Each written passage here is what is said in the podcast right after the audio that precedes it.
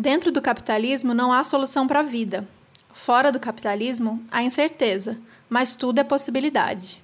Nada pode ser pior que a certeza da extinção. É tempo de inventar, é tempo de ser livre, é tempo de viver bem. Ana Esther Cessenha. Vocês estão ouvindo Outras Mamas com Thaís Goldcorn e Bárbara Miranda, e esse é o episódio 80, Bem Viver com Nádia Nátila.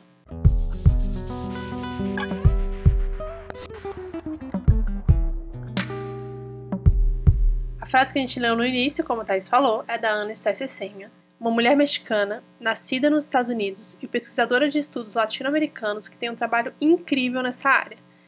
A gente trouxe essa frase porque ela está no início da edição brasileira do livro Bem Viver, do Alberta Costa, e lançado pela editora Elefante aqui no Brasil. A gente já falou há muito, muito tempo atrás, parece até outra vida, sobre Bem Viver, bem rapidinho, no episódio 11 bem no começo mesmo, quando a gente convidou a Sabrina do canal Tese 11 para conversar com a gente. E precisamos, inclusive, chamar a Sá de novo, porque esse episódio, assim, curtíssimo, tem 30 minutos de duração e eu acho que tem mais assunto para falar com ela. Né? Eu lembro a gente fez campanha para Sabrina chegar a 10 mil seguidores no Instagram. Então, se você não viu, também a gente recomenda para você voltar lá nesse episódio para ver o que, que a Sabrina falou. E para dar um apoiozinho para aqueles episódios ali no começo, que tem menos gente ouvindo, né?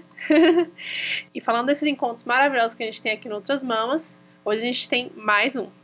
A Nádia, Nádia Nádila, ela é advogada, nordestina, ecossocialista, marxista humanista, feminista, ela milita no Subverta e é cofundadora do Banco de Tempo de Brasília, que depois eu vou pedir para ela contar para a gente o que, que é isso.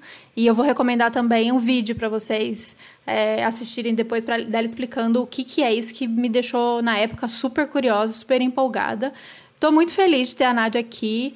Nádia é companheira nessa construção do bem viver que a gente tanto acredita e que a gente está junto nessa construção, mas a gente queria esse episódio dedicado a isso. Tem tanto material por aí. Vocês que acompanham a gente, com certeza vocês acompanham a Sabrina, vocês acompanham o Tiago, mas era nossa vontade ter um episódio dedicado a uma coisa tão importante, que é uma, é uma coisa que influenciou bastante né, a construção desse podcast, a nossa construção como, como militantes, como pessoas, e que deu uma mudada né, na nossa visão com o ecossocialismo e com essa perspectiva do bem viver.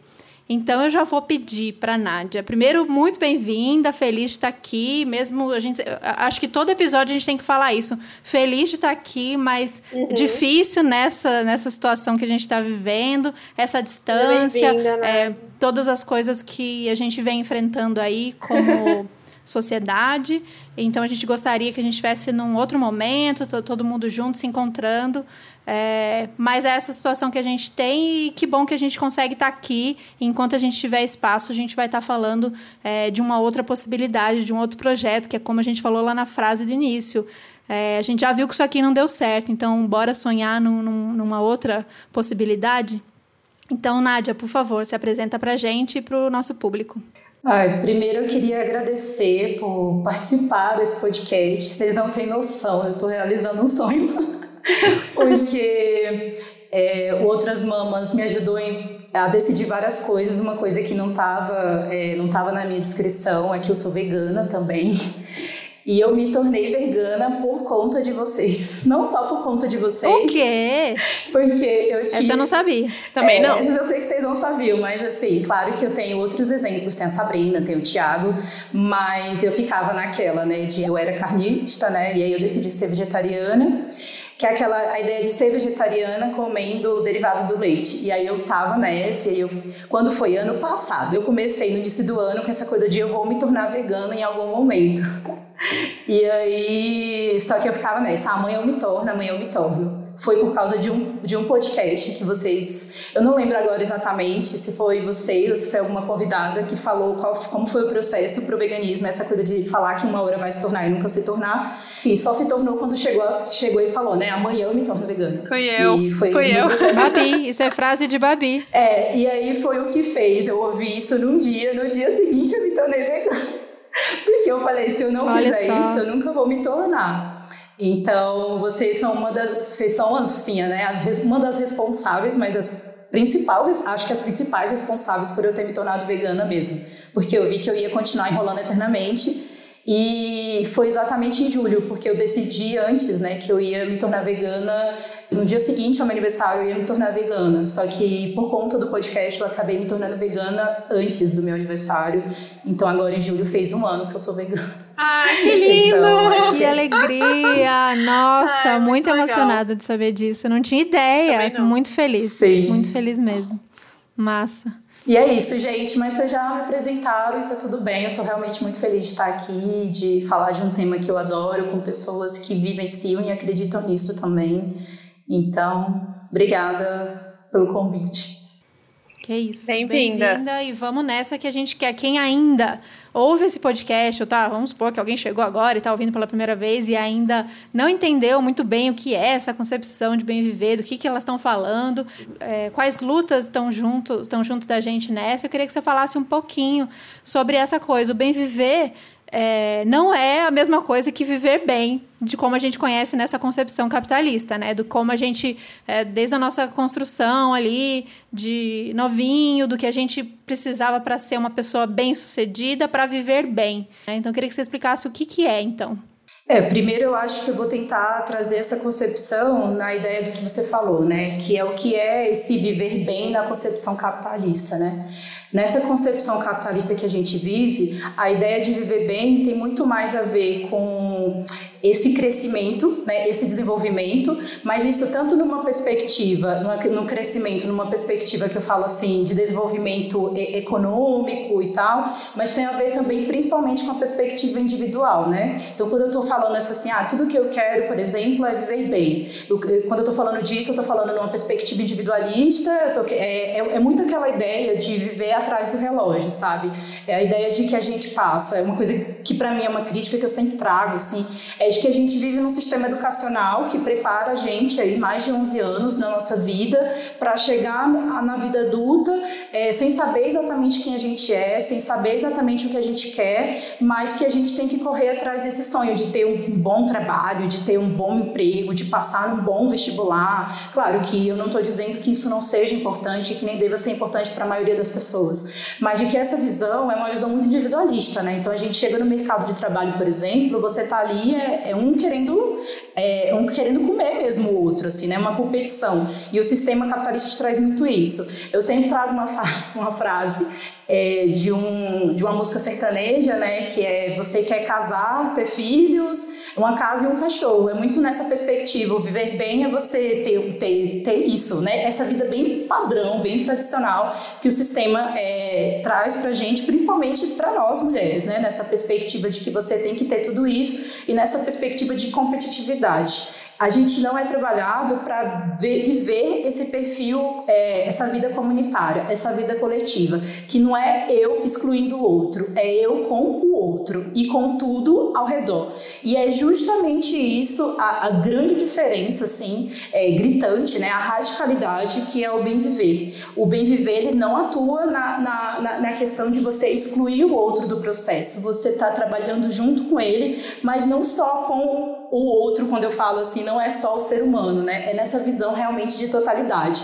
Então é uma relação de como você vai é, viver bem com o, consigo mesmo, primeiro, né? Que eu acho que é, é importante, mas você vai é, se relacionar né, nessa relação dialética com o outro e com a natureza de forma harmoniosa. Não é nessa perspectiva, é a visão capitalista, viver bem é você ter progresso, é você ter desenvolvimento, que muitas vezes vai descambar em quê? Vai descambar é, nessa visão mercadológica e produtivista da natureza.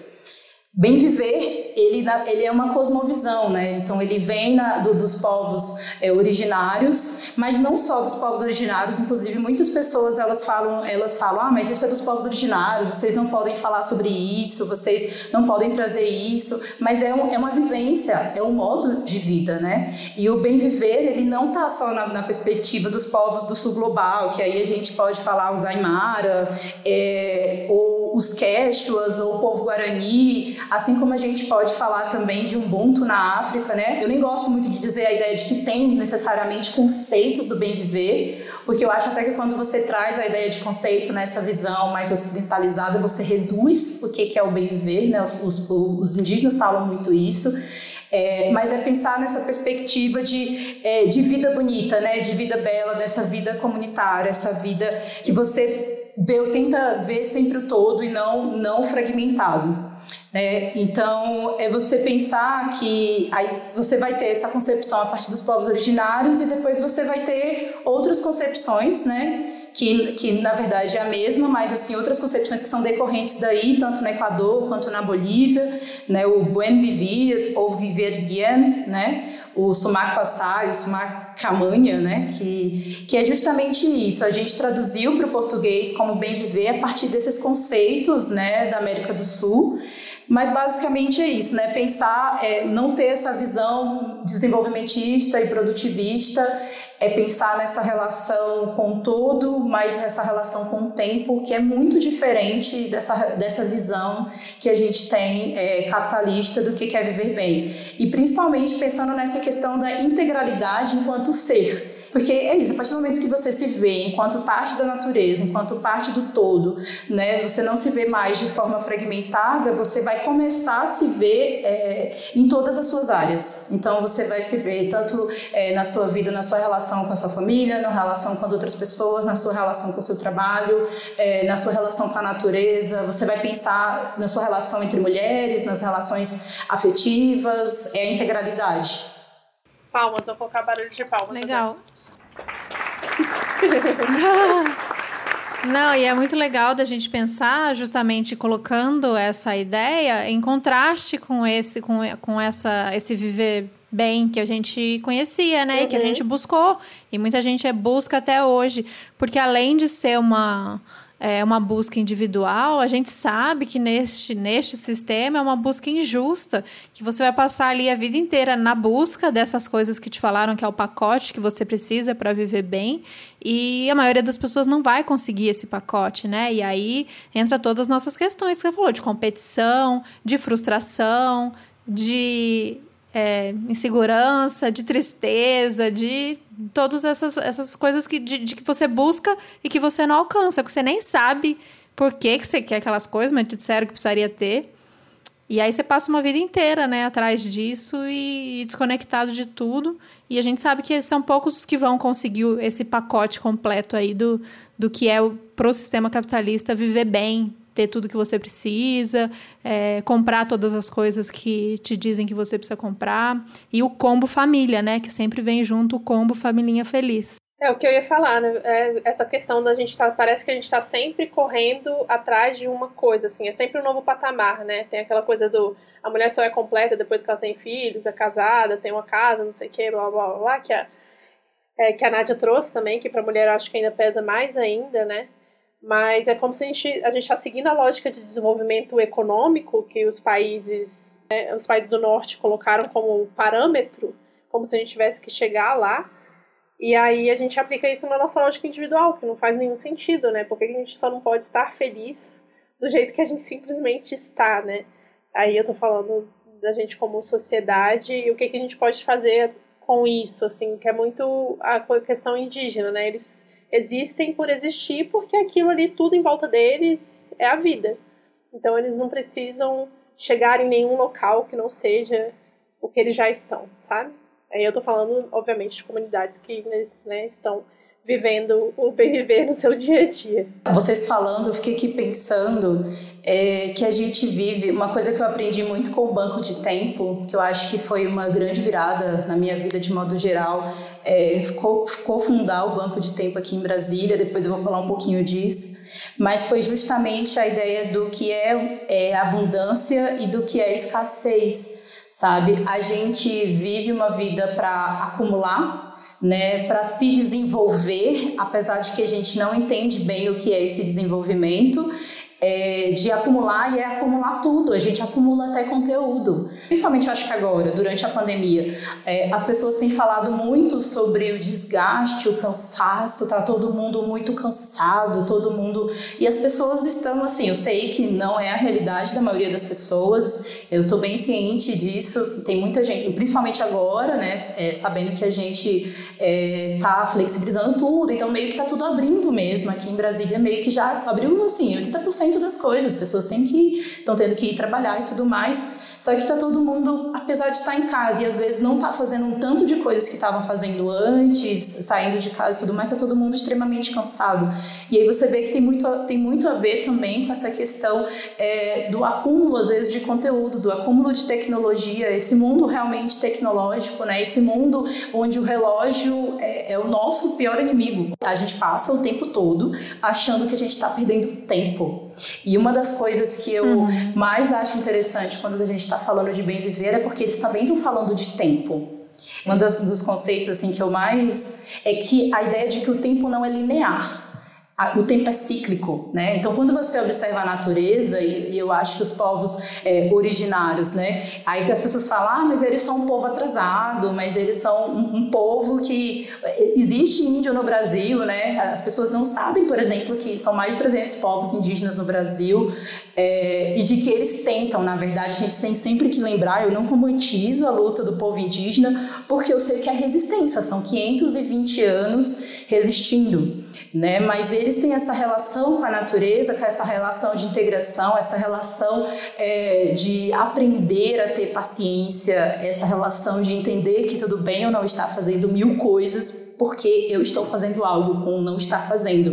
Quando a gente está falando de bem viver hoje em dia, não é que a gente quer voltar aos tempos antigos, porque eu acho que isso não é possível nem para os povos originários, né? Esse resgate porque houve é, um genocídio não só dessa população, mas como um extermínio mesmo da cultura, né? Um atropelamento mesmo dessa cultura, que muita coisa se perdeu ao longo do, do tempo, mas que essa relação que eles têm entre eles, né? Essa relação de como você aprender com os mais velhos, como você é, pensar, por exemplo, hoje a gente pensa a questão da educação. É, eu bato muito nessa tecla da educação, porque a gente pensa na educação como escolarização, né? Não, não, não trata, por exemplo, a educação como uma integralidade, né? É, é um trabalho de interesa, né? De plenitude. O bem viver tem muito a ver com isso, com interesa, com plenitude. Então é pensar que não, eles, na verdade, eles têm muito a nos ensinar, a gente tem muito a resgatar. Então a gente está resgatando essa outra visão de mundo, que na verdade é isso, são a, é a nossa ancestralidade, principalmente falando do Brasil, falando da América Latina. É, isso é a nossa ancestralidade a gente também está no resgate dessa ancestralidade. E quando a gente está falando de bem viver, e não só falando, mas vivenciando e tentando entender que cada coisa tem seu tempo, mas que não necessariamente aquilo que ficou no passado está no passado, está morto. Não, aquilo ali se resgata no presente que interfere no futuro. E essa é a relação que a gente precisa ter, e não essa relação de que a gente precisa chegar num topo.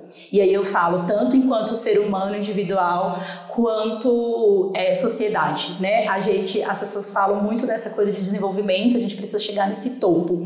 E aí nesse topo a gente vai ter tudo, todas as mil maravilhas que a gente é, gostaria. Mas isso é uma grande mentira, né? Isso, é, isso aí é uma grande anedota, uma, uma grande mentira que contaram pra gente de que esse desenvolvimento é necessário. Muito pelo contrário, esse desenvolvimento atua é, na destruição né, da natureza e de nós, que, que somos também parte delas, né, que nós também fazemos parte. Eu gosto muito de trazer assim, uma coisa que é muito meu, assim, né, até numa visão um pouco mais holística, é de que dizem né, que a gente veio do pó das estrelas, então assim, e a gente tem no nosso corpo é, metais e, e nutrientes, enfim, etc é, que também tem na natureza, né? A gente fala de ferro, a gente trai ferro e temos ferro no nosso corpo, então a gente também tem que começar a se entender nessa visão, né, de que a gente faz parte dela. Sim. Uhum. Aí a gente quer se, se conectar, e a gente extrai é, pedras do, do fundo da terra para trazer uns botar em casa assim e aí sendo que né a gente precisa tirar essa visão de que de extrativista né de que a gente precisa tirar para trazer para gente. É muito nessa lógica individual né. Ah, gente, ou você vê as, as, pessoas veem a natureza como recurso, né, para me dar coisas, ou mesmo quem vê de maneira bonita, admirando de longe, ah, a natureza é sábia, a natureza é pura, a natureza é linda, então eu vou tirar dela e trazer aqui para mim porque eu preciso evoluir, sendo que tá tudo dentro da gente também, né? A gente também é ela. Sim. Eu, eu amo essa visão. É, eu mim, também. Tudo na minha vida. Eu acho que tem uma coisa muito interessante que você falou nessa questão, Nádia, da gente sempre querer chegar no topo que o que acontece dentro do capitalismo é essa perda da diversidade, né? Que nem você falou, são 300, mais de 300 povos indígenas no Brasil e a gente não faz, a gente assim, né? A maior parte da população não faz ideia disso, né? Não faz ideia dessa pluralidade de línguas, de costumes que são diferentes. E se você fala de América Latina, então vai aumentar ainda mais esse número de povos indígenas, povos originários que a gente tem, que trazem conhecimento, que trazem vivências diferentes e aí uma coisa que o Alberto fala muito no livro é que não são desenvolvimentos alternativos, né? São alternativas para o desenvolvimento, porque o desenvolvimento não necessariamente é uma coisa positiva. Eu acho muito legal é, essa forma de, de ver o mundo e de pensar exatamente que a ideia do capitalismo, de que, da liberdade individual e da individualidade de cada um, na verdade, ela está fazendo é o contrário e fazendo a gente se uniformizar, todo mundo ficar com cara de norte-americano e europeu em termos de estilo, de cultura, né, tudo. É, e tem essa coisa que eu acho interessante falar também, que muita gente vem então com esse argumento de que dessa coisa do atraso, ah, vocês querem viver como antigamente, mas vocês se aproveitam ou se utilizam da internet. É, olha quanta coisa boa, a gente já não morre mais de tal doença. Ou olha que interessante coisas que, que o homem foi é, é, criando e tal, como se tecnologia fosse uma exclusividade desse sistema, né? Como se não existisse é, tecnologia e avanços e coisas incríveis acontecendo é, de, uma, de um outro modo de viver e desses povos originários. Aliás, existia muita tecnologia e muita coisa é, foi destruída, abandonada ou roubada, né? Isso é uma visão muito limitada de que o que tinha antes era pobre. Uhum. E aí o que veio depois com, com globalização é que é o legal e que é bacana e que é incrível.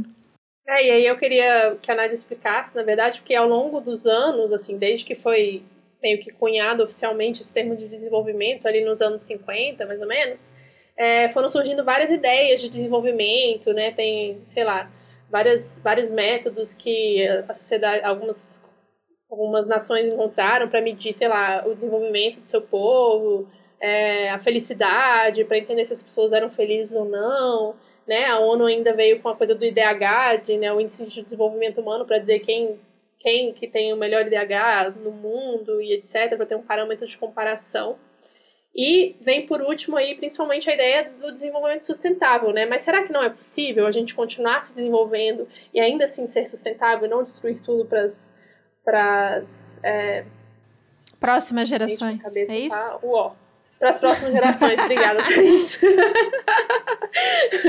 para as próximas gerações, é uma pergunta para você responder, Nádia. Eu acredito que o bem viver ele traz uma visão de radicalidade, né? Eu vocês falando e eu fiquei aqui pensando que a gente fala muito dos povos indígenas, eu vou trazer muito esse contexto, assim, na minha fala, do que eu vivencio, do que eu luto, a partir da, da perspectiva, principalmente aqui da América Latina, mas focando até um pouco aqui no Brasil, é, porque aqui a gente tem, na verdade, o Brasil é um, é um mundo, né? Porque o Brasil ele é intercontinental, ele é gigantesco. Então, assim, eu ainda falo, por exemplo, eu sou nordestina, mas moro em Brasília, então eu falo ainda de uma perspectiva de alguém que morou um tempo no Nordeste, no Piauí, mas que morou boa parte da vida aqui é, em, em, Brasília, né? Então, assim, mas eu sei que eu ainda nem conheço todas as, as realidades é, que a gente vive. De uma certa forma, o discurso, é, o discurso do, do bem viver, né, foi, já está sendo né, apropriado pelo sistema capitalista como tudo. A gente começa a falar de negritude, é, eu como uma mulher negra, né, a gente vê como você começa a, a, a, arrumar o cabelo de um jeito, o sistema capitalista se apropria disso para vender. É, você começa a falar sobre, sobre né, LGBT, ou você começa essa luta tá em voga, enfim, e aí o sistema começa a questão do pink money, né? Então já começa a botar LGBTs ali para poder arrecadar mais. É, isso também é, é, é reportado para a ideia de bem viver. Por exemplo, uma das ideias de que de bem viver, assim, que é linda na sua concepção, no, no, que foi criado, eu acho que isso tem seu mérito, né, até de poder você poder levar essa do, por exemplo, do Equador e da Bolívia, né, que foi constitucionalizado. Então, lá tinha a questão dos direitos da mãe terra, a ideia de um Estado plurinacional, traz os, os diversos conceitos do bem viver. Né? No Equador, inclusive, o, o, Alberto Acosta, que escreveu né, o livro do bem viver, ele também teve junto nessa Constituinte. Então, a gente vai ter a Constituinte de, de 2008, né, que é a Constituição, a Constituição de 2008, é, com o presidente Rafael Correia, no Equador. A gente vai ter essa mesma concepção essa concepção parecida é, com Evo Morales em 2009 também na Constituição. Claro que no Equador ele vem muito nessa perspectiva dos direitos e na Bolívia vem nessa perspectiva é, uma, uma, perspectiva ético-política, né? O que, que a gente gostaria de alcançar? Claro que isso é um grande avanço, é, você saber que pelo menos isso está sendo colocado em pauta, isso está em voga. É, contudo, o bem viver não pode, de nenhuma forma, se transformar apenas num discurso ou numa coisa bonita que a gente gostaria de alcançar e a gente não faz nada para isso, né? E aí eu falo muito disso porque apesar do Equador, tanto no Equador quanto na Bolívia, quanto no Brasil, assim, claro que isso não, não era exatamente, não foi assim colocado na Constituição, foi trazido tão fortemente que nem no Equador e na Bolívia, mas de qualquer forma, né, a gente vem debatendo e conversando sobre isso nos últimos anos e ainda assim a gente sabe que os países da América do Sul são países é, muito extrativistas, né? Então a gente está exportando matéria-prima, a gente está, é, você continuar extraindo é, ouro ou petróleo ou, ou, prata, né? A gente saber que tá, vem essa concepção de desenvolvimento que não, não dialoga de forma nenhuma com essa perspectiva da, da natureza, né? De, de harmonia com ela. Então é, é pensar que a gente, por exemplo, tinha que parar parar totalmente com a extração de energia, né, de, é, de energias fósseis, né? Quando a gente está falando, por exemplo, de Brasil, a gente está falando de povos originários, mas a gente também está falando de povos quilombolas, que também tem essa relação, por mais é, diferente às vezes que possa ser de, um, de uma população indígena, também tem essa relação de harmonia com a natureza, está ali integrada. Né? Eu estou aqui muito próximo, por exemplo, da Chapada dos Veadeiros, que é um espaço que todo mundo conhece como Chapada dos Veadeiros, mas abriga o maior quilombo em extensão territorial do país, que é o quilombo Calunga. E que se hoje ainda tem a Chapada dos Veadeiros e ela está preservada, pelo menos minimamente, apesar dela estar sendo atacada durante todo esse tempo, inclusive agora, recentemente, é, inclusive agora, né, a gente não sabe o correntão onde está passando, mas essa ideia de desenvolvimento e bem viver não dialoga, porque você destrói então, você saber que é, tanto nas comunidades tradicionais, ribeirinhas, caiçaras, vai ter mega mineradora, é, vai ter é, destruição da natureza para você plantar soja, para você criar gado, para barragens e você desterritorializa toda uma população. Então, bem viver também tem a ver com a autodeterminação dos povos. Então, não tem como a gente pensar uma perspectiva de bem viver sendo desenvolvimentista ou essa ideia de capitalismo verde, né, que o sistema capitalista coloca para a gente mesmo. É, e que o bem viver ele também não está só nessa perspectiva, as pessoas às vezes dão, romantizam, é, achando que isso está numa perspectiva é, só na perspectiva do campo, mas não, isso também está na perspectiva urbana. Então tem como sim, como a gente começar a falar de bem viver numa perspectiva urbana, até porque a maior parte da população brasileira, por exemplo, é, está no perímetro urbano. Então uma coisa não consegue, a gente não, ao bem viver traz radicalidade. Então a gente precisa atacar a raiz do problema e a raiz do problema é o sistema capitalista. Palma de novo. Uhul. Palmas. Esse episódio vai ser cheio de palmas. Maravilhoso. É um discurso muito fácil de ser comprado, né? Quando a gente vem com esse, com esse capitalismo verde, com esse desenvolvimento sustentável, com o eco é, capitalismo, porque é fica na superficialidade e aí você consegue é, passar isso de uma maneira bonita. E você fala, ah, não preciso mexer, não preciso mexer tanto nessas outras questões, então eu vou cuidar para preservar a natureza. Todo mundo quer preservar a natureza. Então, se você ir por aqui, a gente preserva a natureza. Ou se você é, fizer ações individuais, né? Mudar esses produtos, consumir desses, ou comprar esse produto verdinho aqui, você é, tá usando produtos é, que não agridem tanto. É um discurso ele, que ele é bonito. Aí, se você não está atento, ele é bonito de ser é, vendido. E por isso a importância dessa, desse olhar radical sobre essa, essas pequenas mudanças não vão levar a gente, especialmente nessa urgência do que a gente está vivendo, de é, o que a gente vê para frente é a extinção. A gente vem com esse discurso, acho que as pessoas vêm alertando, ambientalistas sérios vêm alertando há muito tempo de que é, é isso, a gente está rumo à extinção, a gente está rumo à destruição. E as nossas medidas agora, o nosso discurso agora vai ter que ser dessa maneira, né? Falando a verdade, de que não tem remédio, não tem muito é, como remediar se a gente não ir na raiz do problema. E isso não quer dizer que não tem o que fazer, né? Não é que a gente vai ficar aqui todo mundo sentada esperando chegar esse momento que a gente vai sair se abraçando porque chegou o bem viver, acabou o capitalismo. Existem coisas possíveis e a gente quer falar sobre isso mais para frente de o que dá para fazer agora dentro desse sistema, mas visando a destruição dele. É, o que eu ia falar é que a, a Nádia falou sobre a questão do, do povo Calunga lá na, na Chapada e a gente tem um episódio só sobre isso, quando a gente foi ano passado pro Cerrado. E a gente é, foi com esse objetivo e voltamos mais triste ainda de ver a situação, é, tudo que tem acontecido lá. Realmente a destruição já começou. A coisa do da gente falar tanto de ah, Amazônia, salve Amazônia, fim da Amazônia, obviamente é real, mas o Cerrado também está indo embora. Então, volta lá se você quer saber um pouquinho mais sobre quem está lutando, quais são essas questões, o que, que a gente pode fazer para gritar junto e defender o nosso cerrado. Sim.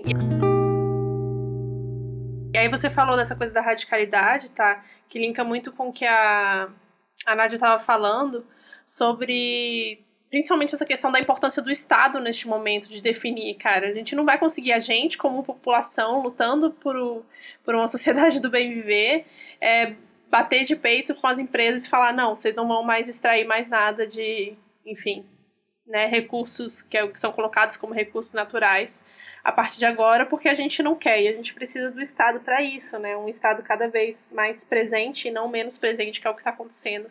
É, e mesmo quando a gente tem, por exemplo, os exemplos que a Nádia deu do Equador ou da Bolívia, em que o bem viver ele foi colocado dentro da Constituição, isso foi cooptado pelas empresas também, e os, os governos acabaram cedendo né, para as empresas, então virou só mais uma uma palavra de marketing aí como desenvolvimento sustentável, também levou o greenwashing, né? Mas eu queria que você falasse um pouco mais sobre essa importância do Estado, Nádia, assim, porque é, bate muito de frente com a ideia do liberalismo de que é menos Estado o tempo inteiro, né? E é muito com o que a gente está vendo agora no Brasil, com tantas coisas sendo. tantas instituições do governo sendo privatizadas, etc. É, quando a gente está falando de bem viver, eu acho, eu acredito que na, na perspectiva, quando a gente está falando, dá uma alegria, uma, é uma esperança, né? A gente, você falando de Estado e eu só consegui pensar, caracas, é o Bolsonaro. É, nosso cenário não é positivo, né? O nosso Sim. cenário é devastador, é desesperador. Uhum. Eu nem estou acompanhando mais, eu não acompanhei esses últimos dias o número de mortos no Brasil, mas eu acredito que já deve estar em 90 mil mortos por Covid no Brasil. Então a gente está passando pela maior crise sanitária do mundo é, estamos num barco à deriva, porque né, não tem ninguém que nos guie. É, fundo, no fundo é isso. Eu acho que é, essa crise sanitária, inclusive, ela é uma crise sanitária. Eu acho que todo mundo está meio que repetindo isso, mas é, eu acho que as pessoas precisam entender e por isso que a gente precisa ficar batendo na mesma tecla. Mas é uma crise sanitária que aí ela ocasiona uma crise, é, uma crise econômica, que ocasiona uma crise social e que na, no nosso país ela ocasiona uma crise ambiental devastadora. É um pouquinho antigo isso, mas assim tá aí aquela a reunião ministerial onde o, o ministro Ricardo Salles foi lá e, e falou, né? Ah, vamos aproveitar que está aqui o período de Covid, está todo mundo distraído, a imprensa está distraída, está preocupada com, com tanto de gente que está doente e tal, e etc., que está morrendo. Então vamos passar, vamos passar todas as leis, as, todas as licenças ambientais que não poderia passar, vamos abrir, vamos abrir tudo isso aí para o mercado, para o agronegócio, né? Vamos coisar para as mineradoras, vamos abrir o mercado para todo mundo. E aí, quando a gente está falando da importância do Estado, é, vocês falaram muito bem sobre essa coisa. De, então, a gente já chegou num ponto de não retorno. O planeta chegou nesse ponto, né? A gente não está mais falando só de uma crise, a gente está falando de uma devastação. É, a gente está falando meio que a gente já chegou nesse ponto, né? A gente só está tentando ainda meio que falar, então, gente, no mínimo, a gente tem que continuar tendo a possibilidade de ter vida na Terra. E aí, eu, quando eu estou falando vida, é toda, os tipos de vida, todos os seres, né? Quando a gente está falando de aquecimento global, a gente está falando é, de, de, elevação do nível do mar, a gente está falando de espécies que não vão sobreviver com o aumento dessa temperatura. Os filhos do Bolsonaro ficam, ah, mas vai só ficar um pouco mais quente e não sei o que e tal. Não, isso vai mudar tudo, né? Então a gente vai ter animais que não sobrevivem em certa temperatura, vai morrer, ou, ou animais que, que sobrevivem em temperaturas mais baixas, temperaturas mais altas. A própria elevação do, do, do nível do mar vai matar várias espécies e isso também também vai ocasionar, por exemplo, é, pessoas que vão ficar desalojadas ou territórios que, né, que vão deixar de existir. Isso a gente vê muito facilmente nas cidades, por exemplo, do Nordeste, que fica perto da praia. Minha avó, que é cearense, a família do meu pai, que é cearense. Hoje eu vou em lugares que a praia não existe mais, assim, sabe? Que o vilarejo não existe mais. Então, quando a gente está falando disso, a gente também está falando é, de refugiados climáticos, a gente está falando de perda de cultura e de vivência, né? De uma relação comunitária que se perde. E aí, porque, aí vocês falam, né? Por que, que a Nath está falando tudo isso? A ideia era falar sobre a, a importância do Estado. É porque, infelizmente, é, eu falo muito infelizmente porque não é só o Brasil, né? e quando a gente está falando de bem viver, a gente está falando numa perspectiva realmente internacional e globalizada, porque só num, num, num lugar não é possível, ela tem que ser né, geral. Mas infelizmente a gente tem é, presidentes e né, a galera que manda, a galera, a, a burguesia, né, que detém todos esses meios de produção, essa riqueza, essa propriedade privada. Essa galera que não quer abrir mão desse desenvolvimento, desse progresso que destrói tudo, porque eu, eu na verdade eu não, não consigo nem é, é a questão do lucro, é a questão de quanto eles podem ganhar com isso. Eles, eles querem, estão pesquisando a vida em Marte para ver se eles podem ir para lá.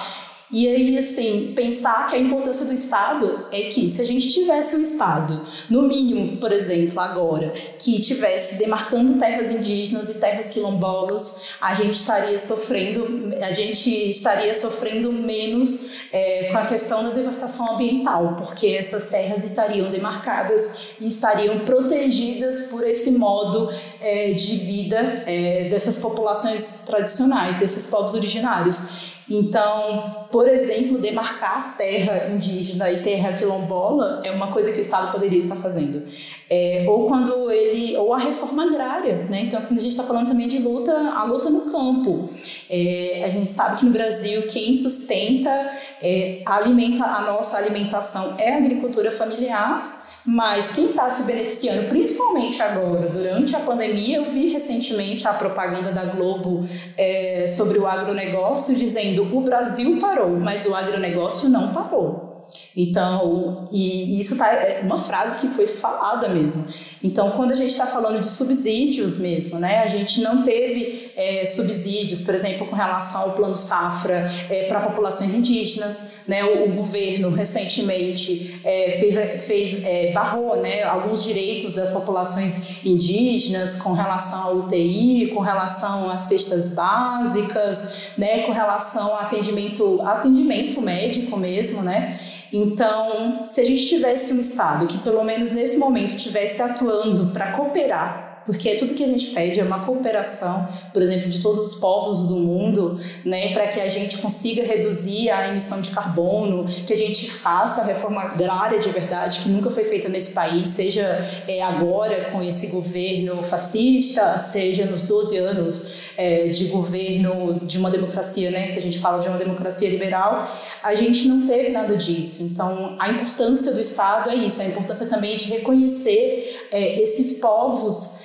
indígenas, esses povos que falam línguas diversas. A primeira vez que eu tive contato com os povos originários, assim, que eu, ach, eu achava, sabia que tinha índio né, no Brasil, mas eu, eu não era uma militante dessa área, não convivia com os povos, com povos indígenas, e a minha primeira experiência foi quando eu, eu quando eu fui ser voluntária no ATL.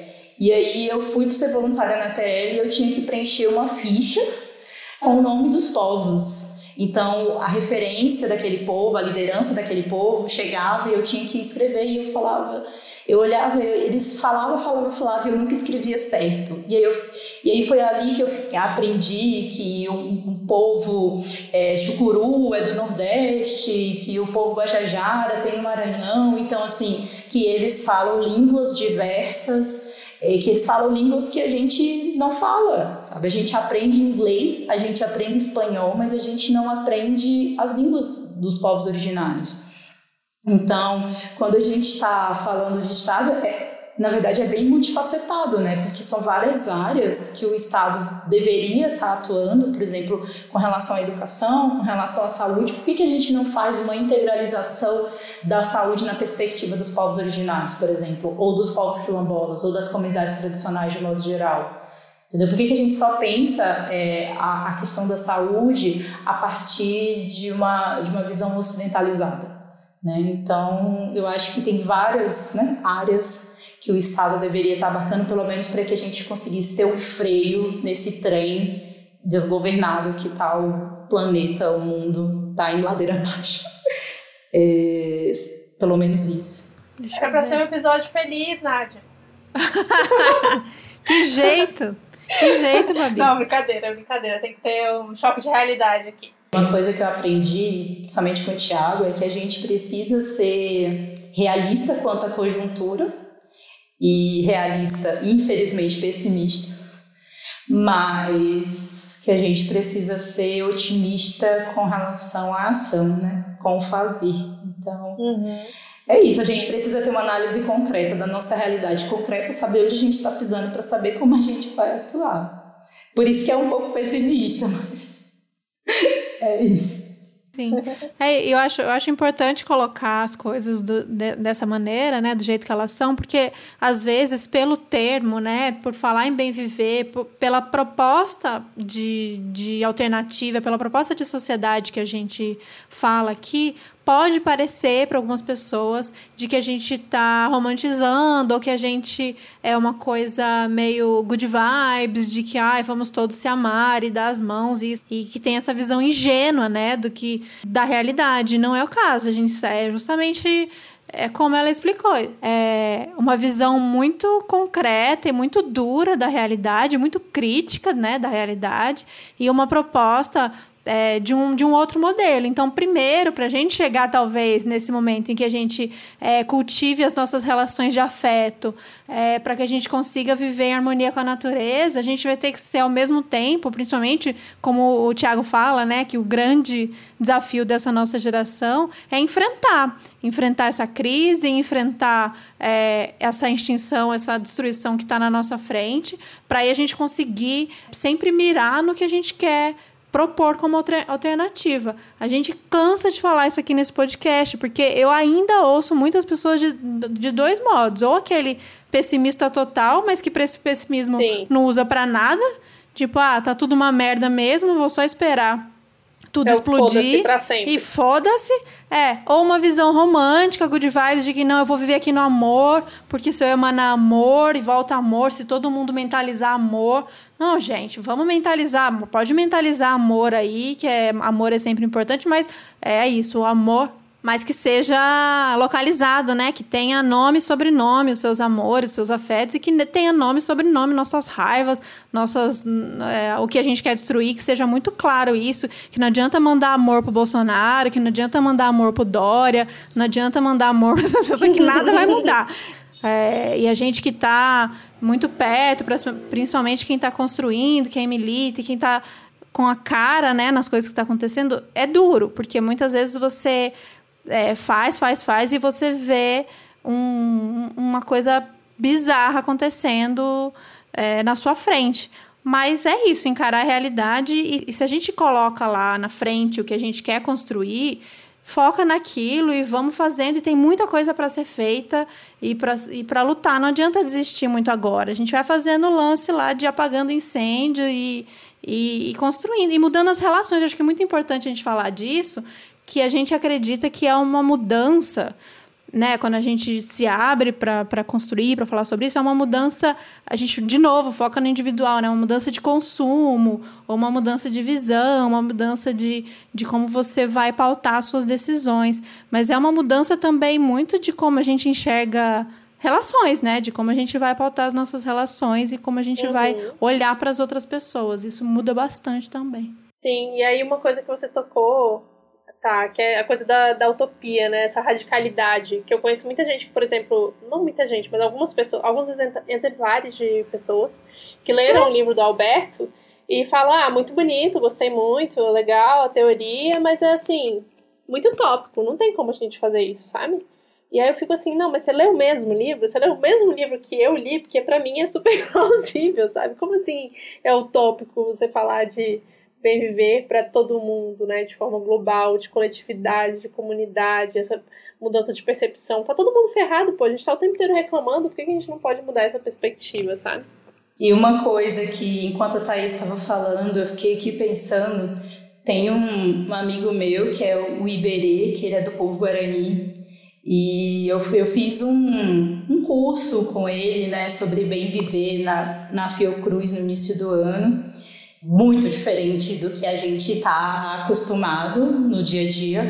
Claro que teve aquela coisa de ter pessoas na frente fazendo uma explanação e tudo mais, mas é você ouvir os diferentes povos é, originários falando sobre aquilo e falando como é que é para eles. E é uma coisa que eu falo muito, é, gente, o bem viver é um conceito aberto, é um modo de vida que é aberto. Por mais que eu esteja falando aqui, é, eu ainda não trago a totalidade do conceito como um todo, assim, do, do que que é, né? É porque, inclusive, porque para cada povo é, isso é diferente.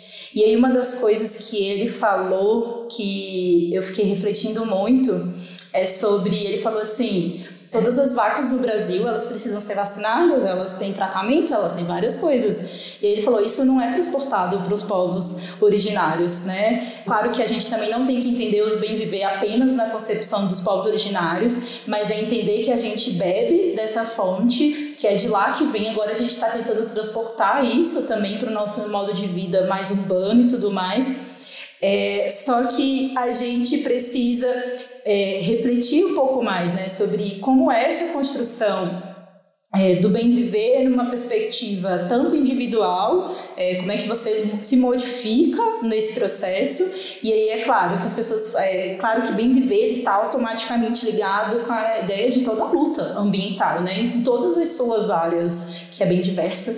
Então tem a ver com essa mudança, inclusive, de postura, né, de menos consumo, é, o veganismo também é, uma grande, é, é, é muito importante para esse processo. As pessoas falam, ah, é uma utopia, Gente, não é uma utopia, só que a gente precisa analisar essa realidade e a gente precisa atuar sobre ela.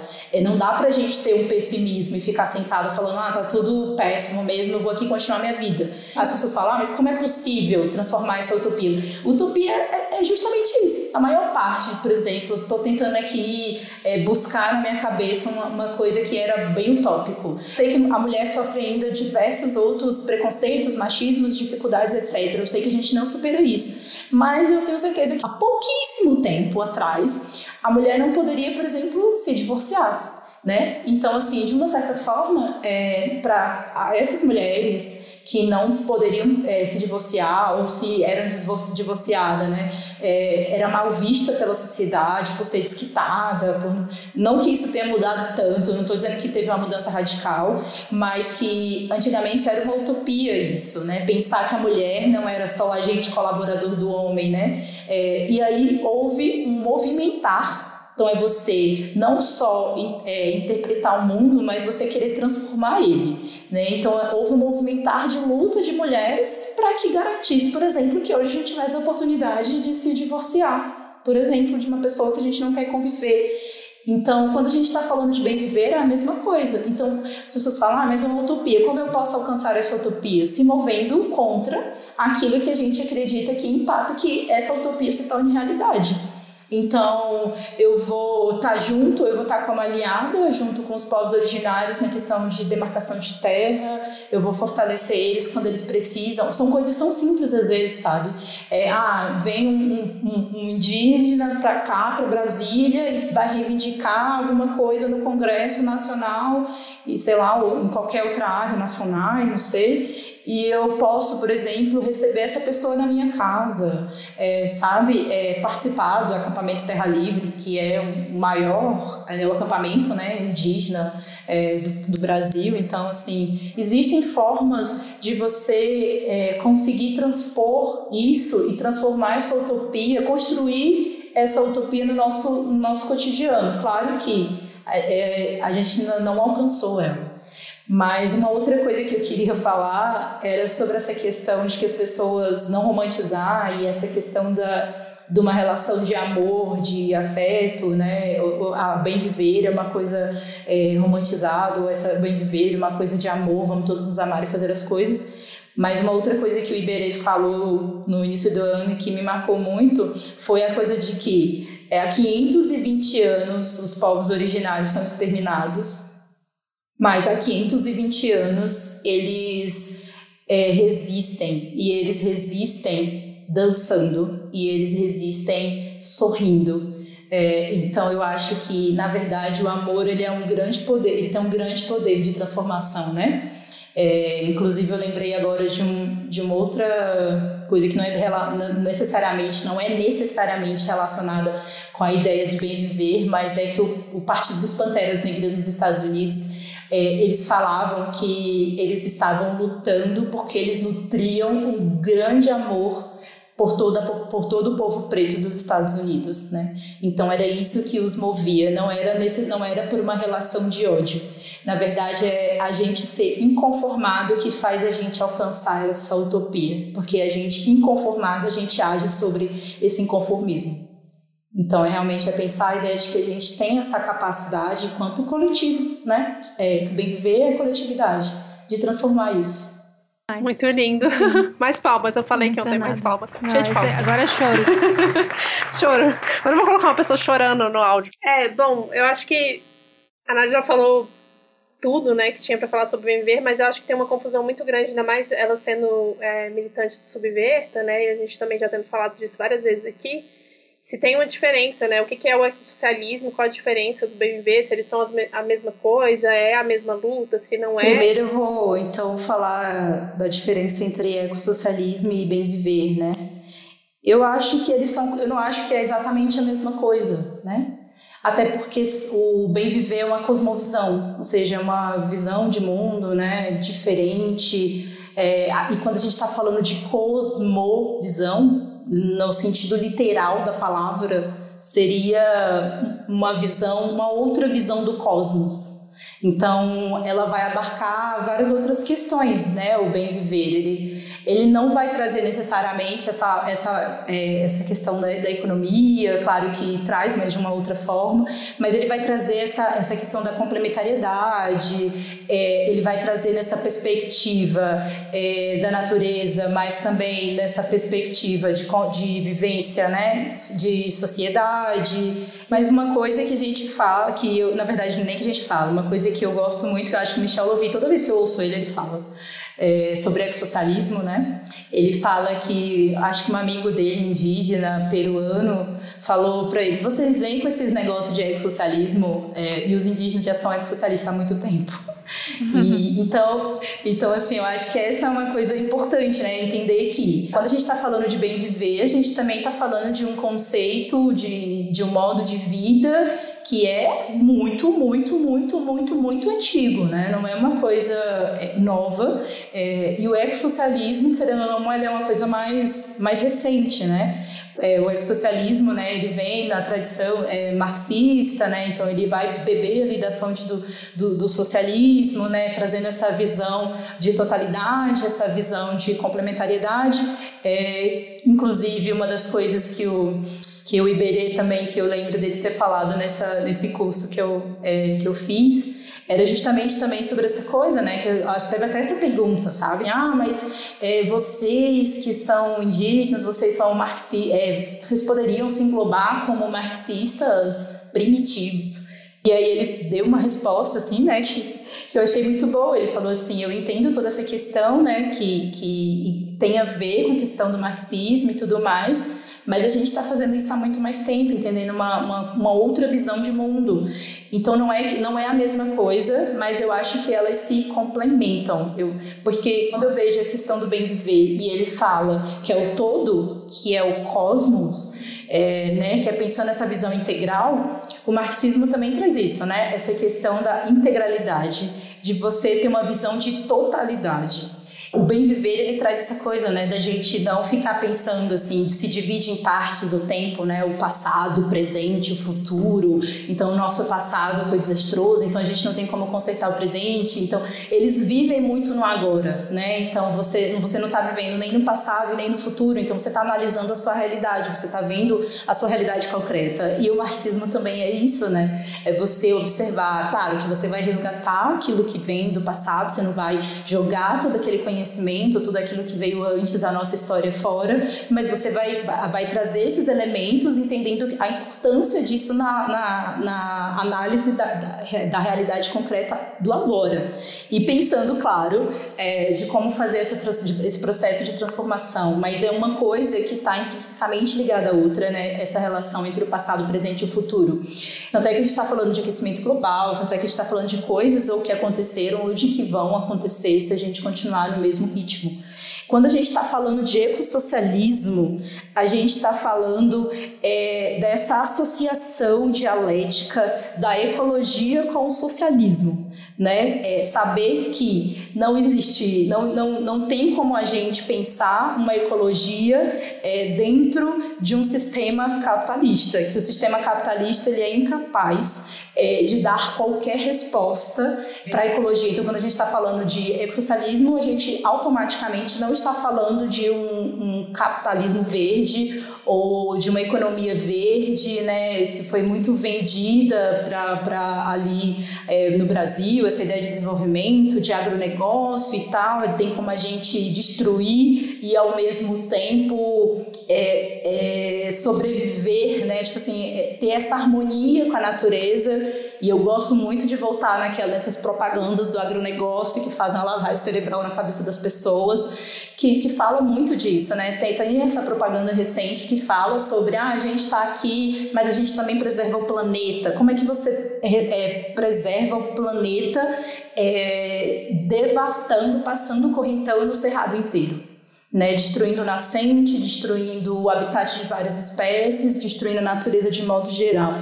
Então a gente tem que ser crítica a essa ecologia de mercado. Ao mesmo tempo, o ecossocialismo ele também não coaduna com esse socialismo não ecológico, esse socialismo produtivista, né, que era principalmente aquele socialismo que a galera pensava ali no século XX, né? A gente precisa pensar um socialismo adaptado para o nosso momento agora, um socialismo do século XXI. Então, se eu estou falando de coletivizar os meios de produção, inclusive eu preciso pensar quais são esses meios de produção que eu quero manter, pensando o que que a gente não quer mais continuar de jeito nenhum, que a gente não vai mais fazer, quais os tipos de extrativismos que, que a gente não quer mais. Então, a gente não quer mais extrair petróleo, a gente não vai usar mais energia fóssil, é, não vai mais extrair ouro, não vai mais extrair prata. Claro que eu estou aqui né, citando alguns exemplos. Pensar isso, o que, que a gente não quer de modo geral, o que, que a gente precisa reduzir né? Então a gente começar a pensar nisso e o ecossocialismo ainda não traz também todas as respostas. É, isso é importante das pessoas terem em mente, é uma coisa que, tá, que vem sendo construída e a gente também precisa pensar naquilo que a gente pode criar. Então tem coisas que a gente não pensou que a gente faz de determinada forma que podem ser recriadas, que a gente pode mudar radicalmente e fazer de outra forma.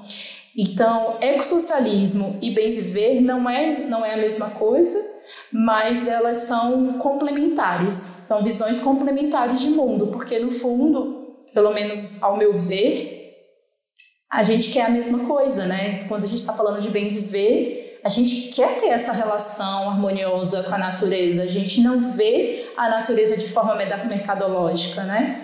E quando a gente está falando é, de ecossocialismo é a mesma coisa. Se a gente quer manter os meios de produção, a gente quer coletivizar, a gente quer né, coletivizar os meios de produção para a classe trabalhadora, pra... mas a gente quer, por exemplo, uma das coisas que o ecossocialismo se propõe muito é a repensar a nossa ideia de tempo. Então, se a gente poderia fazer o trabalho que a gente faz em quatro horas, por que, que a gente faz em oito horas? Entendeu? Assim, se a gente na verdade, se a gente fosse analisar né, o tempo de trabalho que a gente efetivamente faz e o tempo que a gente fica lá é muito maior. Então, é como é que a gente gasta melhor o nosso tempo, é, como é que a gente tem repensas às nossas atividades de lazer, as nossas relações. E o ecossocialismo também se propõe a isso, né? Pensar esse novo planeamento de desenvolvimento é, tecnológico que respeite a natureza, né? De forma integral. Perfeito. E é legal, já que você entrou nessa questão do tempo, né, dessa nossa noção de tempo e como a gente lida com o tempo, como a gente foi é, ensinado a lidar com o tempo dentro dessa sociedade que fala que tempo é dinheiro e de que a gente é, sempre corre contra ele para conseguir produzir, produzir, alcançar, alcançar. É, eu queria que você falasse um pouquinho, e aí, você falando sobre o projeto do Banco do Tempo, a gente já começa então em falar em o que, que a gente está fazendo agora, o que, que dá para fazer e não sentar e esperar é, ver o capitalismo ruir ou tudo se destruir, para daí a gente pensar em construir o bem viver, porque não vai ter, não vai ter planeta. Se a gente ficar esperando esse momento, a gente não vai ter mais nada, vai ter destruído tudo. Então, coisas que já estão acontecendo, né, são diversas, mas eu queria especialmente que você falasse um pouquinho do projeto do Banco de Tempo, que é muito legal, acho que tem, nunca falamos aqui nenhum episódio sobre isso, e não sei se todo mundo conhece. Eu adoraria ouvir você falar mais um pouquinho. O que falei, a gente falou muito sobre os conceitos, sobre a, a forma, né? É, sobre, sobre como é esse modo de vida, mas é muito importante sim a gente pensar no que, que a gente pode fazer, no que a gente pode se engajar, pensar em realmente e engajamento com a reforma agrária, então pensar, por exemplo, é, como é que eu quero consumir de produto local, como eu quero, por exemplo, participar de CCAs, né, ou das comunidades agroecológicas do Bem Viver, que é o projeto que eu construo também. Então, você tendo uma relação direta com o produtor, que não vai só pensar a perspectiva do, do, do consumo, mas você está ajudando de, é, ajudando de forma integrada essa rede de agricultores, né? Que não tem esse apoio estatal. É, mas falando sobre o Banco de Tempo, que é um projeto que eu construo desde 2017 aqui em Brasília. O Banco de Tempo, eu acho que é, é um dos projetos que mais mudou a minha perspectiva de vida. Eu era, eu sou militante há um bom tempo, é, desde as manifestações de 2013, as pessoas se falam que teve coisas boas em 2013, falam que não teve coisas boas, eu posso dizer que eu fui uma coisa boa de 2013, porque foi lá que mudou muito da minha cabeça, da minha concepção e do meu envolvimento com a política de modo geral. Mas o banco de tempo, ele trouxe essa perspectiva da abundância, é, de como a gente opera pela escassez, né? Então a gente pensa assim, quando eu, venho, é, quando eu penso em escassez, é muito aquela coisa assim, é meu, ninguém toca, é, ou então eu vou conquistar tudo e não tô nem aí pro restante. E o, e o banco de tempo, ele mudou bastante essa minha perspectiva de uma relação mais comunitária. Né? Então, primeiro, eu acho que a ideia do banco de tempo é uma ideia de comunidade. É como você se fortalece como comum unidade. Né? É essa visão, de novo, do todo e dessa abundância. O banco, um dos bancos mais antigos foi inclusive foi o primeiro banco que eu tive acesso assim que eu vi, eu acho até que passou no Globo Repórter há alguns anos atrás, era o Banco de Tempo de Portugal. Né? E ele falava assim, imagine que se ao invés de você usar o dinheiro como moeda de troca, que você usasse o tempo como moeda de troca, né? É, e o banco de tempo é isso, é um banco que usa o tempo como moeda. Mas é numa perspectiva, no banco de tempo, quando você entra, você oferta os seus talentos. Dentro do sistema, como a gente conhece, é, seria você ofertar os seus serviços, né? Só que para o banco a gente oferta os nossos talentos, porque não é necessariamente aquilo que você se formou, não é necessariamente aquilo que você estudou, é aquilo que você gosta de fazer, que você faz com alegria, né? Então é, ah, eu, eu, eu por exemplo, sou advogada, mas jamais ofertei nenhum serviço de serviço advocatício no banco, porque eu não gosto muito. E aí eu preferi ofertar, por exemplo, fazer filtro dos sonhos, que é uma coisa que eu sei fazer, então eu ofertava ensinar ou fazer, né, fazer filtros e distribuir no banco. É, mas tem gente que gosta de cuidar de jardim, então oferta cuidar de jardim, ou tem gente que gosta de fazer mandala, ou tem gente que dá aula de inglês. E no banco de tempo, uma hora é sempre igual a uma hora. E as trocas no banco de tempo, elas são indiretas. Ou seja, se a Thaís for trocar, a Thaís oferta aulas de culinária vegana e a Babi quer aprender. Então a Thaís oferta o talento dela para a Babi e a Babi, é, a Babi repassa a hora que ela gastou. Então, se ela gastou uma hora dando a aula, ela recebe em troca a moeda de uma hora, né? E aí, com essa uma hora que a Thaís recebe, ela pode trocar por qualquer talento cadastrado no banco de tempo. E eu acho que tem tudo a ver, né? Quando a gente está falando de bem viver, quando a gente está falando de ecossocialismo, quando a gente está falando de quebra de paradigma, é, o banco de tempo tem tudo a ver com isso, que é você repensar a sua relação com o dinheiro e repensar também a sua relação com o seu tempo. Você começa a valorizar o tempo do outro e não numa perspectiva de valorizar monetariamente, né? Mais valorizar, estar com o outro. É, inclusive o banco de tempo aqui em Brasília, ele só funciona dentro de Brasília e todos os bancos geralmente só funcionam no seu, no seu território, eles não são online, justamente para desenvolver essa relação de comunidade, essa relação de, de vizinhança, né? de você conhecer o outro, de você trocar com o outro. Às vezes a gente precisa trocar uma lâmpada, passar uma tinta na parede, a gente não sabe, e o vizinho do nosso lado adora fazer isso a gente não sabe. E, e aí a gente vai pagar o pintor. Mas a pessoa do lado poderia estar tá fazendo isso e, sei lá, você podia estar tá convidando ela para tomar um chá e comer um bolo. Então, o banco de tempo é, tem banco de tempo é isso, assim, né? É essa mudança realmente da sua relação é um grupo de troca mas as trocas são indiretas e você usa o tempo como moeda de troca. Muito legal. Eu, ach, eu achei muito doido. Eu, eu vi esse vídeo, né? Que ela gravou esse vídeo, Nádia gravou esse vídeo com a Sabrina. Tem um tempo esse vídeo já, né? E eu lembro que eu fiquei é, encantada com aquilo, achei o máximo. E uma coisa que, que, eu, que você deu de exemplo, exemplo lá e que na minha cabeça deu essa explosão de fazer todo sentido, é essa questão de como a gente, nesse sistema, é, funciona a nossa moeda, como a gente precifica e valoriza algumas coisas que custam mais, custam menos, dependente do tempo. Então, por exemplo, é, uma mulher lá que, que faz faxina e que queria, acho que você deu esse exemplo, né? Queria. É, precisava dar, contratar alguém para dar aula de inglês para o filho. A hora dela na faxina, nesse sistema que a gente vive, nunca vai né, nunca não, mas assim, não, não é a mesma, né? Não vai conseguir pagar a hora de uma aula de inglês. Essa conta não bate. Então, a gente não consegue fazer essas trocas direto, sendo que uma hora é uma hora. Então, no banco ela conseguiria. Então, se ela oferta uma hora de faxina, ela tem essa uma hora no banco para conseguir usar em aula de inglês para o filho, não é meio, é, é meio essa a ideia? Né? É, é isso mesmo. É, eu acho que um exemplo que eu dou muito na verdade, é esse o ponto. Ainda bem que você trouxe isso.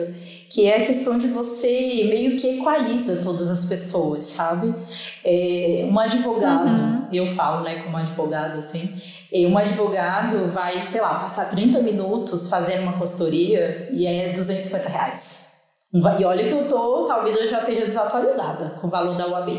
Mas é uns 250 reais. Aí uma, uma mulher faz uma faxina, limpa, lava a casa de tudo, deixa tudo assim um brinco e é 70 reais.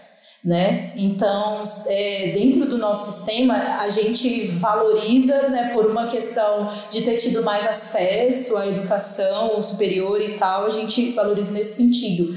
E eu acho que uma das coisas mais interessantes do banco é você colocar todo mundo no mesmo patamar.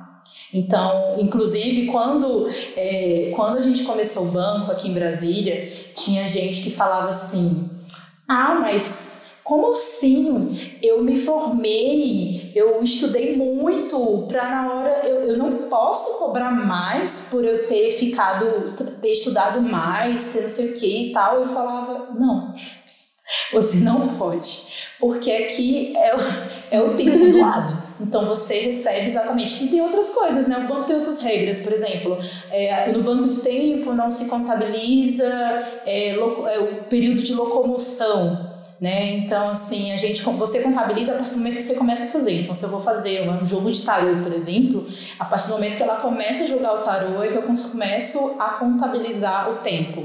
No banco de tempo não tem troca mista, então eu não posso falar assim, isso acontecia muito, das pessoas falarem assim, ah, eu quero...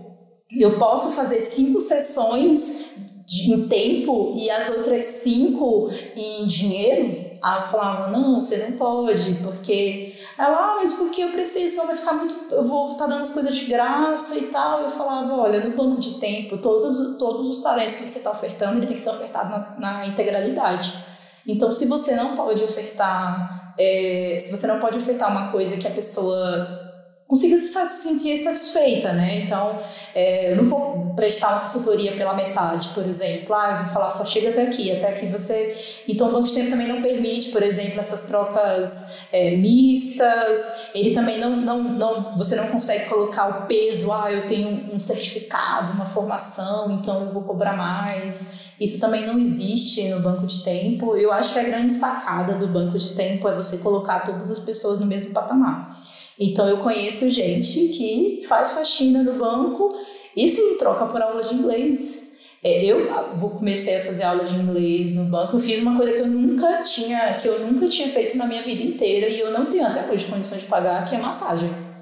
Entendeu? Então, assim, eu oferto coisas e em troca eu consigo fazer massagem, que é uma coisa super inacessível. Eu já consegui, né? No Book Tempo tem como se dar uns vale presentes, assim, para as pessoas também. Então, assim, eu já, já eu já Muito paguei legal. acupuntura para amiga, né? Então eu falava, ah, você vai lá, faz acupuntura, transfira as horas. Então eu, assim, eu sou a grande, eu tô, eu no banco de tempo eu dou muito presente. Então é, eu acho que uma grande sacada do banco de tempo é essa, assim, né? De você conseguir colocar todas as pessoas no mesmo patamar. Isso é muito legal. E isso é legal não só por essas. É para mudar essa nossa relação de como a gente enxerga trabalho, de como a gente enxerga as relações, para não vir alguém aqui dizer: ah, mas eu não consigo fazer isso com meu aluguel, eu não consigo fazer isso, preciso pagar, preciso trabalhar para pagar meu aluguel. Acho que a proposta nem é essa, né? Neste momento, a proposta é a gente experimentar essa outra maneira de se relacionar e ver que é possível e, e isso que você falou, equalizar essas relações e também tornar possível coisas que dentro desse outro sistema a gente não consegue. Eu achei maravilhoso, quero saber que se tem em São Paulo, quero muito saber se tem em São Paulo. Que o banco de tempo, ele ainda está funcionando no Facebook. É, é outra informação importante, né? É, a maior parte dos bancos de tempo do Brasil eles estão eles estão ainda no Facebook a gente não está usando uma plataforma não tem uma plataforma brasileira nem uma plataforma que a gente esteja usando agora. É, até ano passado eu lembro de ainda tinha um banco de tempo de São Paulo. Eu também não sei é, São Paulo é um lugar muito grande. Eu acho que essa é a questão. São Paulo é um lugar hum. muito grande e, e sim é, Teria que ter por que zona. A Judy, que era uma das é, cofundadoras do Banco Tempo São Paulo, uma coisa que ela falava era que a galera reclamava muito do eu não tenho tempo para isso. E ela falava, gente, mas como é que vocês querem pensar essa nova relação com o tempo e vocês nem se propõem a ter uma nova relação com ele?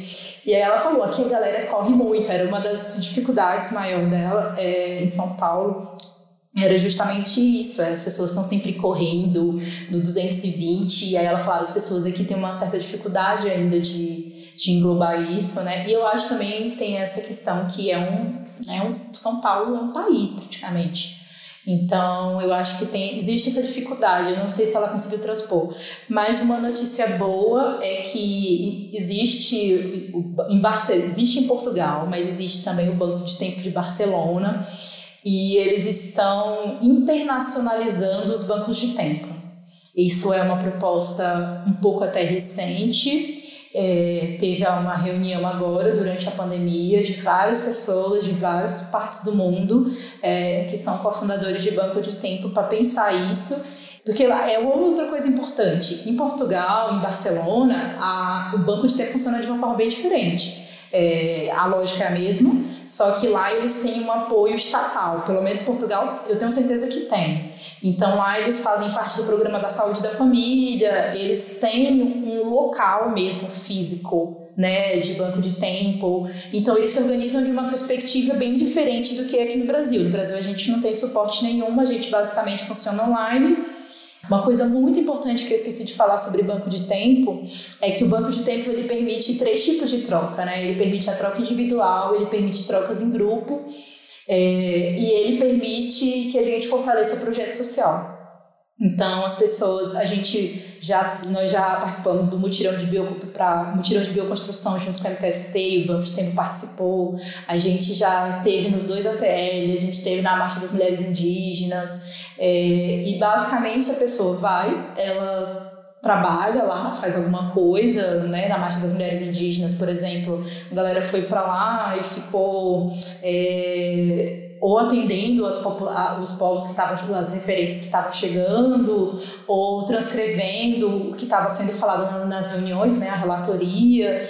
E aí o banco de tempo paga em horas, porque o banco também tem um caixa da administração, né? Que paga tanto o projeto social como os administradores. Então agora a gente está caminhando para isso e Barcelona desenvolveu um, um aplicativo, uma plataforma que é um software livre, e aí aqui em Brasília, por exemplo, a gente está se organizando para começar a usar essa plataforma que foi traduzida para o português recentemente. Então, talvez Talvez essa seja uma Demais. forma de ter mais bancos de ter, por exemplo, Portu Portugal, São Paulo, daria para ter por zona, por exemplo, um banco de tempo, entendeu? Então daria uhum. para pensar dessa forma. Inclusive, hoje eu fiquei sabendo que amanhã vai ter um, uma atividade que eu não vou saber exatamente o nome, só sei que vai ser no é, Equador, em Quito, que vai ser com Alberto Costa é, ele vai estar presente nessa, nessa, nessa nesse debate né, sobre bancos de tempo. Ele fala um pouco sobre a questão dos não dessa da economia solidária e dos bancos de tempo. Eu acho que ele fala no livro um pouco sobre essa perspectiva também, né? E é importante lembrar também que os bancos de tempo a gente não é o fim, assim, né? A gente não chegou e falou agora tá todo mundo numa vida maravilhosa e a gente vai pagar o nosso aluguel com o tempo. A gente não chegou lá porque o Estado não chegou lá, o mundo não chegou lá. Ele é uma transição. Eu sempre encaro o banco de tempo como um projeto transicional. Incrível, um sonho mesmo. Muito legal. E, e é, é, legal a gente fazer, vamos fazer, vamos me comprometer a fazer essa pesquisa de quais é, cidades aqui no Brasil acontecem, já está rolando, e eu coloco uhum. lá no Medium para vocês acompanharem. E acho que é um incentivo para onde não rolar, o céu é o limite, né? Nada impede de uma pessoa que está ouvindo esse podcast Sim. ir atrás e criar na sua cidade, juntar aí. Vamos, vamos pensar em fazer isso. Não sei como funciona, se existe uma, uma centralidade disso, ou pedir pelo menos uma, né, uma orientação para quem já funciona bem, falar com vocês aí em Brasília, falar com Floripa e de repente fazer, né? É uma possibilidade, não é? Não, não existe nenhum centralismo de nada, muito pelo contrário, é uma coisa que a gente fala, faça um banco de tempo nas suas cidades, nos seus municípios, no seu bairro, na sua faculdade, na sua escola, onde você quiser. Porque o banco de tempo realmente o céu é o limite, assim, na verdade não existe limite nenhum. É, em Barcelona, o que eu acho legal lá em Barcelona é que existem bancos de tempo tanto dentro do bairro, da, da cidade e tal, como tem universidades que estão usando o, o, banco de tempo também, entendeu? Que também estão trabalhando nessa perspectiva, quanto escolas. Então a gente vê até teses, tem teses de mestrado, teses de doutorado em Barcelona, que, ah, como é o banco, a lógica do banco de tempo adaptada para a universidade, para a escola. Então, não, não existe. E tudo, por exemplo, tudo que a gente tem é, de logo, é, de, de como funcionar, né? todas as nossas coisas elas estão abertas, é, a gente disponibiliza sem nenhum problema. A Floripa também. Floripa passou tudo para gente então a gente pegou de Floripa, a gente repassa, e aí agora, com essa possibilidade de uma mudança para uma plataforma, é, a gente vai se adaptar um pouco à plataforma, né? Porque ela não é exatamente idêntica à forma de funcionamento do banco de tempo aqui. Então, mas isso é uma coisa que com o nosso aprendizado a gente também pode repassar para que outras pessoas também criem bancos de tempo. Incrível, demais. Esse projeto do Banco de Tempo é incrível e outra coisa que é organizada, né? É, que a Nádia é uma das organizadoras aqui em Brasília também, é o Mutirão do Bem Viver, que a gente está vendo as campanhas aí, a gente do Outras está sempre compartilhando. Explica pra, pra gente, Nádia, o que é o Mutirão do Bem Viver e como fazer para as pessoas participarem. Então, vou tentar ser breve. é, a gente já fazia mutirões do Bem Viver antes, a gente fez quando a gente estava nos mutirões de bioconstrução aqui no Sol Nascente. É, o Sol Nascente é considerada a maior favela da América Latina. E aí a gente foi lá construir a casinha da Tia Alzerita é, junto com a MTST.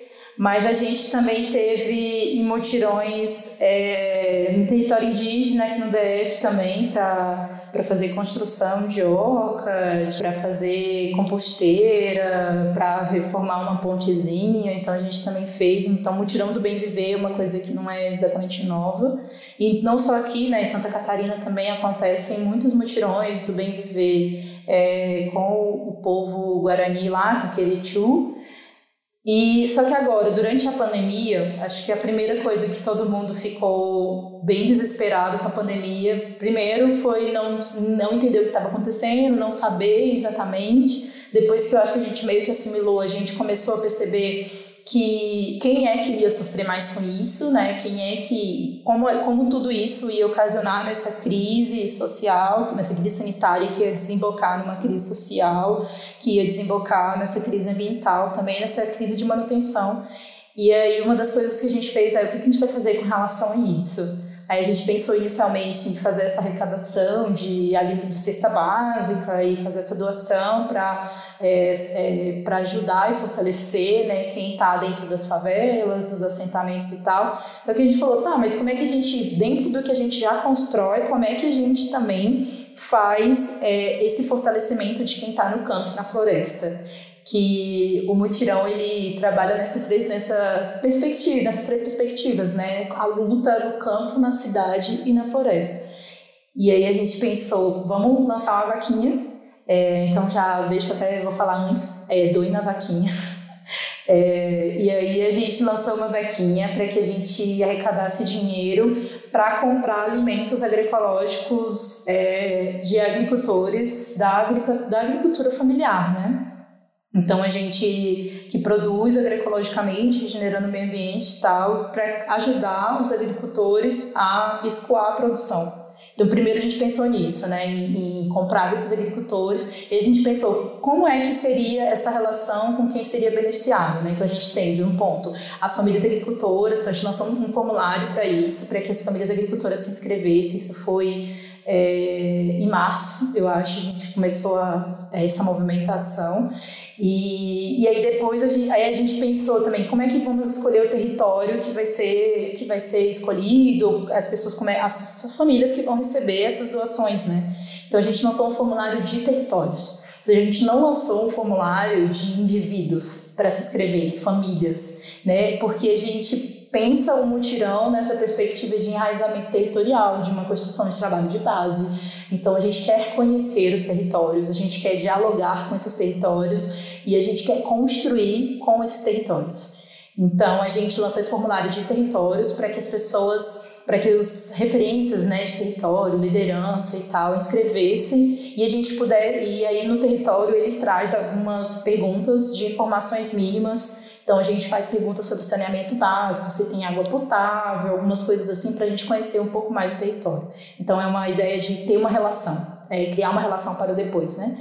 E aí os beneficiados são assentamentos rurais, é, assentamentos urbanos, né, favelas, periferias, comunidades indígenas, comunidades quilombolas, comunidades ribeirinhas, né, então são diferentes territórios e diferentes perfis, mas para além disso também a gente conta com é, arrecadação de alimentos não perecíveis, então, arroz, feijão, a gente também doa a cesta básica. Talvez, não, às vezes, não em todos, em todos os lugares que a gente está. Hoje a gente já está em mais de 16 cidades. A gente já é, fez doação em todas as regiões do Brasil.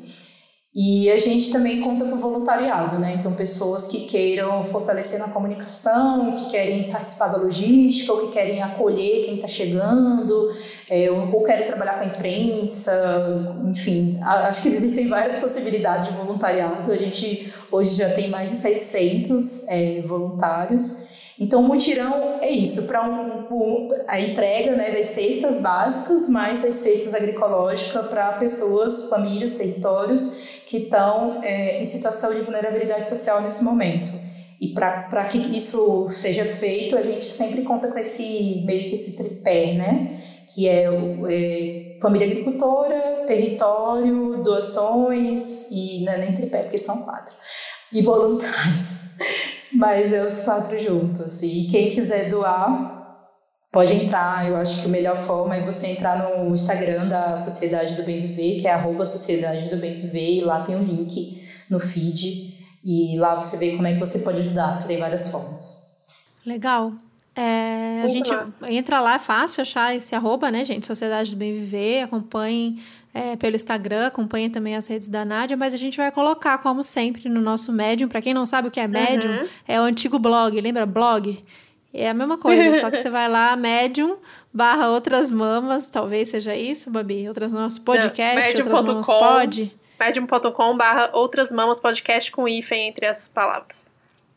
Todo episódio, desde o primeiro, e hoje a gente tá no 80, e eu, eu tendo a gostar desse número redondo, assim, gostei, 80. Sim. É, e feliz que foi um episódio tão maravilhoso desse.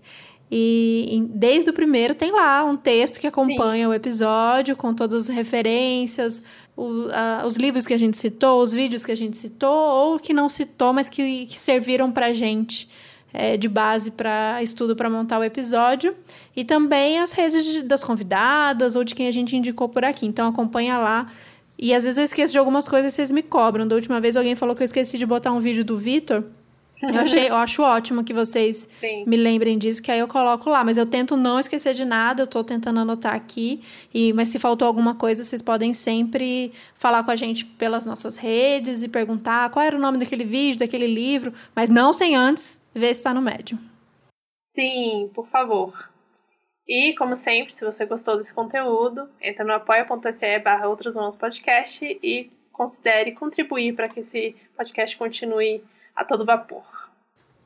É isso, Nádia. Muito obrigada. Queria saber muito se você obrigada. tem mais algum recado, se você quer falar mais alguma coisa, mandar um beijo para as pessoas. É, eu quero agradecer, né, vocês, as pessoas, aos ouvintes também, né?